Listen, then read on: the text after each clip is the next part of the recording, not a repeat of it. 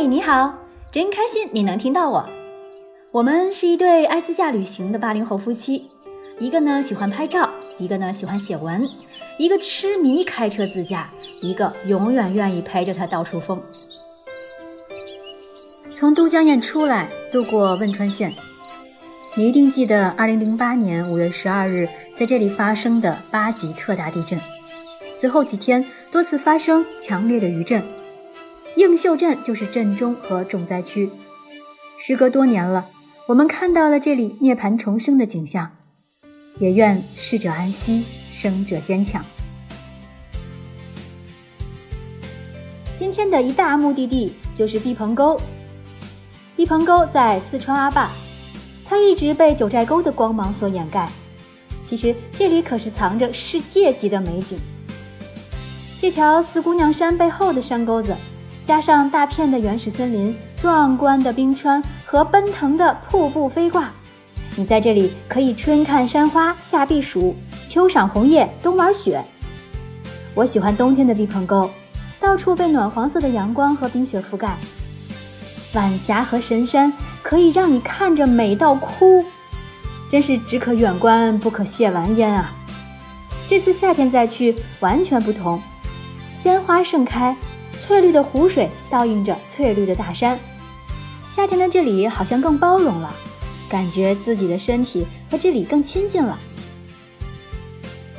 这就是四季分明的毕棚沟，风景也各有千秋。我们能在冬天和夏天两个风景极致的季节来两次，真的超级感动。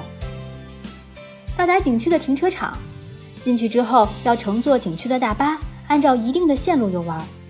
虽然是固定的线路，但是一点都不无聊，因为因为实在是太美了，这一路我都觉得自己词穷墨尽了。还是到下面的节目详情里看看照片吧。大概是四年前的十一月份吧，冬天来的时候，这里的终极 BOSS 大景点因为气温低、海拔高，我没有去成。这一次终于到达了海拔四千五百多米的超级无敌美的目的地。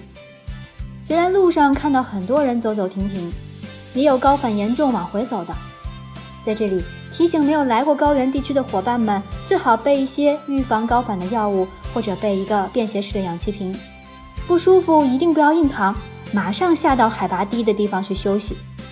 当然，我们在心理上也不要过度的害怕这个高反，因为心理作用对身体的反应还是很重要的。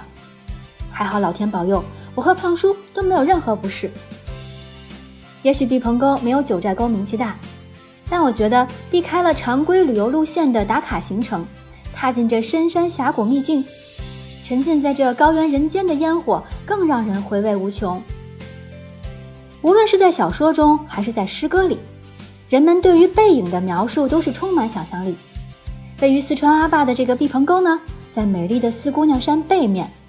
因为和四姑娘山一样美丽，人们都把它比作四姑娘山的背影。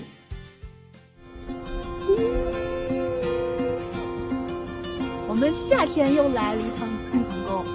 上次冬天的时候，跟夏天完全是两种不同的感觉。夏天会觉得生机勃勃，然后人这个筋骨也活动开了，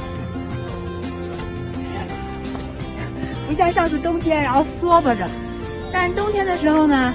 颜色会更加的鲜艳，有黄色、红色、绿色。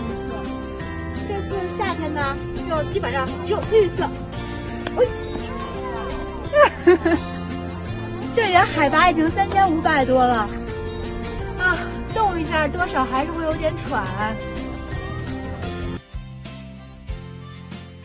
这是我在景区里拍的一段视频，拍的时候我还蹦蹦跳跳的，大概海拔是三千五百米。不过，这样的错误示范你一定不要学。走路一定要放慢速度。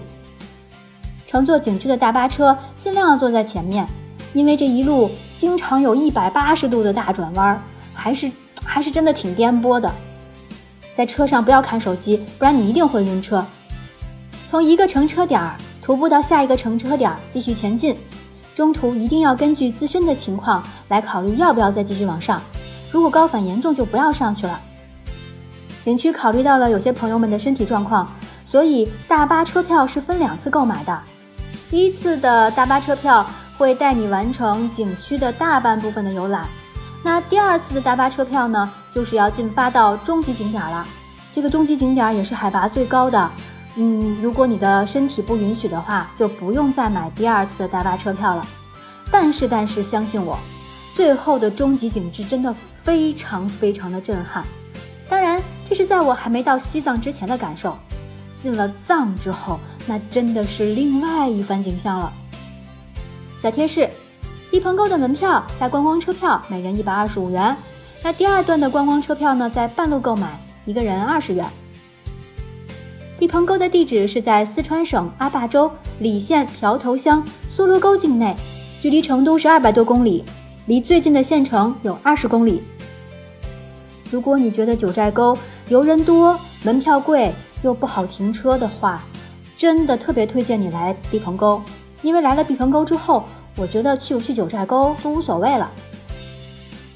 下一站到了色达，我想说，信仰是红色的，